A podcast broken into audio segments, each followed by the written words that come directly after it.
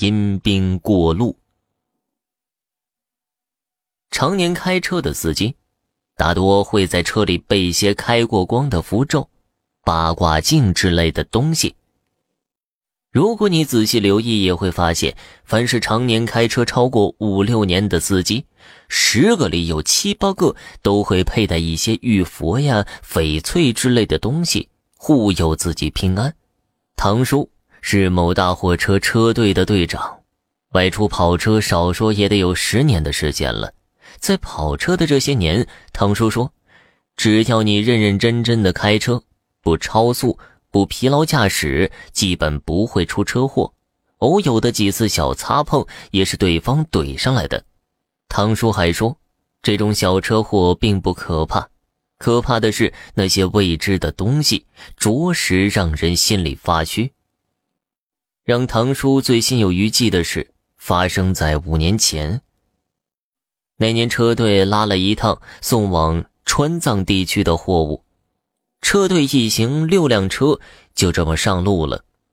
都说川藏线是通往天堂的路线，沿途风景美得很。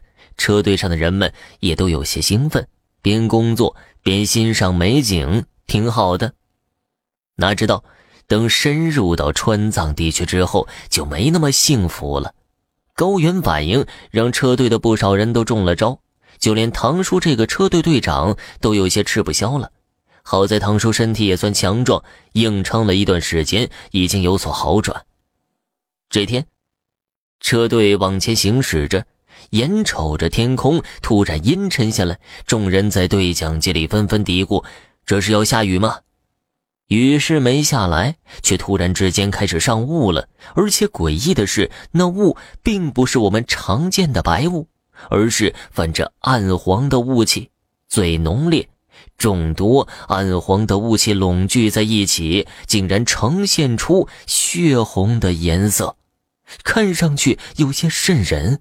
雾气越聚越多，不消片刻就把整个车队给笼罩了进去。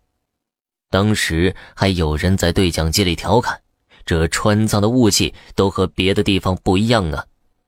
而当这雾气将周围全都给笼罩之后，周围一片暗黄，还夹杂着血红的雾气，给人一种窒息的错觉。一直到这个时候，车队里才渐渐的有些慌乱了。这雾怎么感觉有些邪性呢？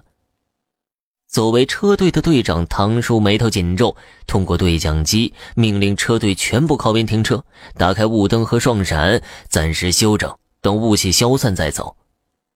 众人应声纷纷照做，时间一分一秒的过去，突然之间，在对讲机里传来沙沙的声响，之后就是“嚯嚯”的怪声。唐叔以为谁在开玩笑呢，就拿着对讲机骂了一声，可对讲机那边没有任何人有反应，依旧传出“霍霍”的怪异的声音。就在唐叔和身旁的伙计面面相觑的时候。在暗黄色的浓雾中，隐隐出现了一些影影绰绰的人影而对讲机里的怪声似乎就是从他们那里传来的。随着他们越来越近，隔着车队五六米远的距离，唐叔他们也看到了一个大体的轮廓，是一对被雾气笼罩的人形。他们拿着长矛，身体披着古代不知道什么朝代的盔甲，正整齐划一的往前走着。看到这诡异的一幕，旁边的伙计顿时就吓懵了。这是什么呀？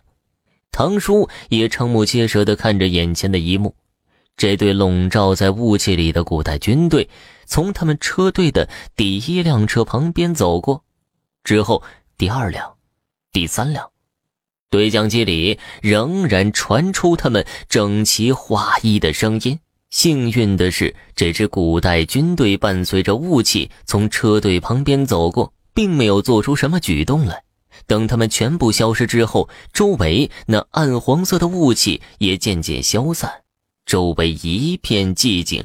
一直到天空中传来一声老鹰的长鸣，唐叔他们这才反应过来。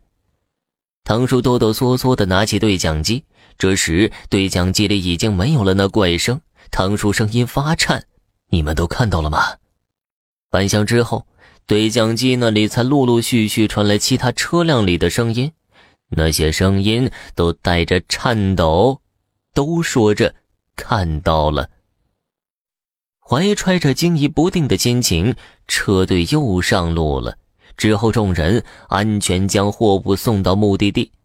当唐叔问起当地人的时候，当地人却说：“你们遇到的可能是一种让人产生迷幻和错觉的毒物，所以才会看到这些不切实际的东西。”唐叔半信半疑：“如果是这样，为什么所有人都看到了同一个诡异的场景呢？”